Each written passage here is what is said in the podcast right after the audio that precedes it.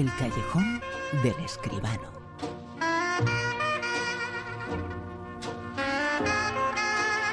Con José Manuel Escribano. José Manuel, eh, muy buenas. Buenas noches, Bruno, ¿qué tal? ¿Te acuerdas? Eh? Es una escena clásica ya de la historia del cine, cuando estaba el alien, el extraterrestre, aquel dentro de la nave y Sigourney Weaver. No se enterabas, pero se escondía y nos enseñaba un poquito. Es una de las escenas eh, clásicas de la historia del cine, ¿eh? Yo creo que sí, junto con eh, algún que otro famoso bikini por ahí y, y la imagen aquella de Boder, que en fin, bueno, sí, esa es de, la pobre Sigourney Weaver acorralada y en ropa interior, me acuerdo muy bien. Y lo dirigía esa película Ridley Scott, ¿eh? Fíjate. Claro, Ya, ya había nacido, ¿eh?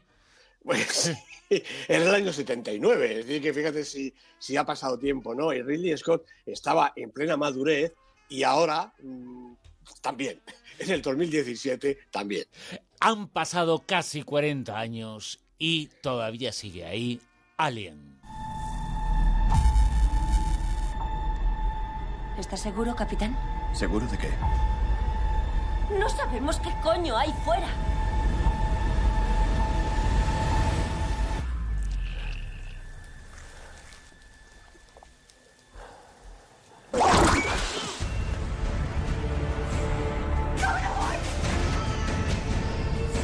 Una nueva entrega de la película, Pues sí. una nueva entrega del clásico, una nueva entrega dirige Ridley Scott de Alien. Pues sí, ahora se llama Alien Covenant. Los protagonistas son Michael Fassbender, Catherine Waterstone y Billy Crudup, eh, entre otros, ¿no? Bueno, a Ridley Scott, pues no hace falta presentarlo, estamos hablando de él. Es una carrera muy dilatada en el tiempo y también fecunda en obras. Yo creo que Ridley Scott tiene películas interesantes, muy buenas y excepcionales algunas. En lo que se refiere a esta actual, recordemos eh, lo que decíamos hace un momentito, dirigió Alien en el 79, una obra maestra que aunaba el terror y la ciencia ficción, y aunque luego otros continuaron la historia, pues él treinta y tantos años después quiere contar también el origen del mito, con una trilogía, una trilogía que sirva de prólogo a aquel Alien del año 79. Así llegó Prometheus en 2012 y ahora se estrena esta segunda parte de la trilogía, que la sucede en el tiempo. Esta sucede eh, años después de aquella trágica expedición y ahora es el navío este, el navío espacial Covenant, el que atraviesa la galaxia rumbo a un remoto planeta inexplorado. La tripulación y el pasaje están compuestos por parejas que tratarán de colonizarlo y de recrear un nuevo paraíso, por lo menos eso esperan ellos, y también hay en la nave algún que otro componente un tanto especial. Bueno, en mitad del viaje, una extraña señal les hace desviarse hacia un curioso planeta que resulta parecido a la Tierra, pero pronto descubrirán que en realidad han caído en un mundo siniestro y tremendamente peligroso, un auténtico infierno. Bueno, en realidad el guion repite el esquema de los Alien de Ridley Scott. La nave, llámese Nostromo o Covenant, se desvía momentáneamente de su ruta y aterriza en un planeta desconocido en el que se encuentra la simiente del monstruo. En Prometheus y ahora, sin embargo, Scott eh, bucea en busca del inicio, no solo de la criatura, sino de todo, de la especie humana, de la que nos va a sustituir y de la vida en el universo. Falta ya solo un capítulo para descubrirlo y para desvelar la existencia del creador, sea este quien sea. Michael Fassbender repite en su papel del incombustible David o Walter, depende, y Catherine Waterstone interpreta al oficial Daniels, la jefa muy a su pesar de la expedición, lo que recuerda bastante a la teniente Ripley del original, aquello que hacía Sigourney Weaver. Ellos y los monstruos creados por el talento de H.R. Giger son los protagonistas de la nueva entrega de la serie, una película tan espectacular como se esperaba, bellísima y, como la inicial, aterradora al mismo tiempo. Y no hay alguien que pueda con la fiesta del cine. Bueno, quién sabe si hubiera existido alguien, hubiera sido otra cosa. Y es que han decepcionado un poquito los datos de la fiesta del cine que se ha celebrado esta semana. Pues igual si se hubiera estrenado Alien un poquito antes habría ido mejor, pero no han atinado con ello.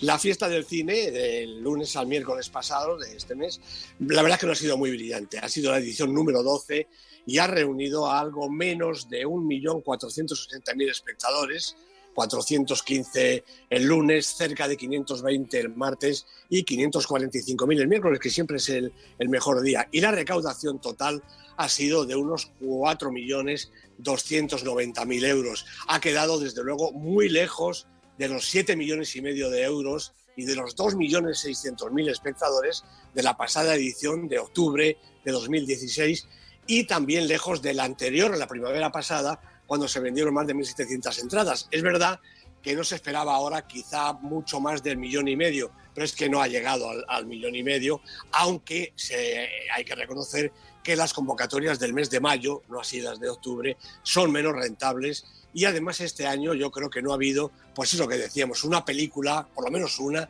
que haya tirado de la, de la taquilla de una manera significativa, de una manera espectacular. Y de hecho, fíjate, las películas más vistas en los tres días han sido las mismas más vistas del fin de semana. Sobre todo también porque la recaudación de viernes a domingo en esta fin de semana pasado ha sido catastrófica. Un poco más de 4 millones de euros entre todas las salas de España. Se ve que el público esperaba un poquito para pagar luego lunes, martes y miércoles nada más que 2,90. La lista está encabezada por Guardianes de la Galaxia Volumen 2 y le siguen El Bebé Jefazo, Fast and Furious 8, El Círculo, Z, La Ciudad Perdida, un italiano en Noruega, La Bella y la Bestia, que todavía aguanta la cartelera muy bien, nunca digas su nombre, Plan de Fuga y cerrando el top ten, Noche de Venganza. Como digo, las mismas películas que han sido taquilleras en el fin de semana. Así es que nada, habrá que esperar a octubre y ver si esos grandes y yo creo que numerosos estrenos del otoño animan más la próxima, la número 13 de las fiestas del cine. Y lo que no decepciona nunca es acudir a Internet y pulsar en el buscador, en el navegador elsuper10.com, eh, porque ahí se encuentra la gran lista, la que nos repasa aquí semana tras semana, ese Super 10 José Manuel Esquivano. ¿Qué esta semana sitúa en el puesto número 10, ¿ah? Pues precisamente a Fast and Furious 8, la película de F. Gary Gray, con Vin Diesel, con Charlize Theron, cuatro semanas en la lista y va bajando. ¿El 9? También ha bajado El bebé jefado, la estupenda y divertida película de animación de Tom McGrath en la cuarta semana en el Super 10. ¿Ocho? Pues también baja esta semana, es que la lista se ha caído un poquito. Lady Macbeth, estupenda, formidable película de William O'Roy con la maravillosa actriz Florence Pugh, dos semanas en la lista. ¿Siete? También lleva dos semanas y también ha bajado Guardianes de la Galaxia volumen 2, aunque sigue fuerte en taquilla como acabamos de ver. La película es de James Gunn los protagonistas, algunos de ellos, Chris Pratt y Zoe Saldana. ¿Seis? En las seis está El Viajante, las poquitas películas que han remontado en esta semana, siete semanas en el Super 10 para la película estupenda, la película iraní de Asghar Faradi. En el 5. Moonlight, de Barry Jenkins, Oscar de Hollywood y además en esta ocasión Super 10, 10 semanas en la lista manteniendo la posición. En el 4 pues también aguanta un poquito en su quinta semana El otro lado de la esperanza, formidable película de Aki Kaurismäki como casi todas las suyas. En el 3... Manchester frente al mar, 11 semanas en el Super 10, la película de Kenneth Lonergan ha perdido un puestecito a pesar de su formidable reparto con Casey Affleck y Michelle Williams de protagonistas. ¿Y en el 2?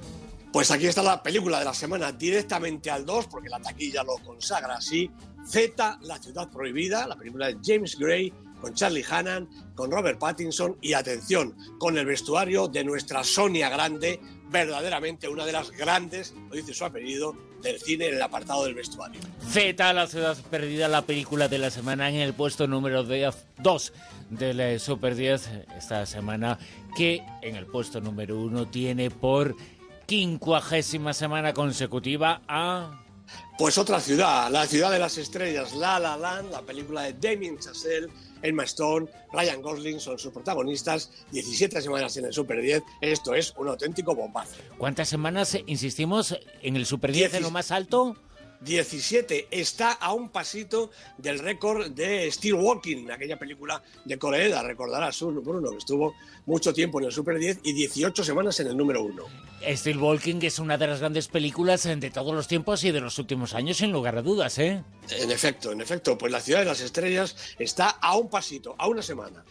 Y sabremos la semana que viene si se bate el récord y nos lo contará José Manuel Esquivano. Muchas gracias, José Manuel. Un abrazo, Bruno. Gracias a ti.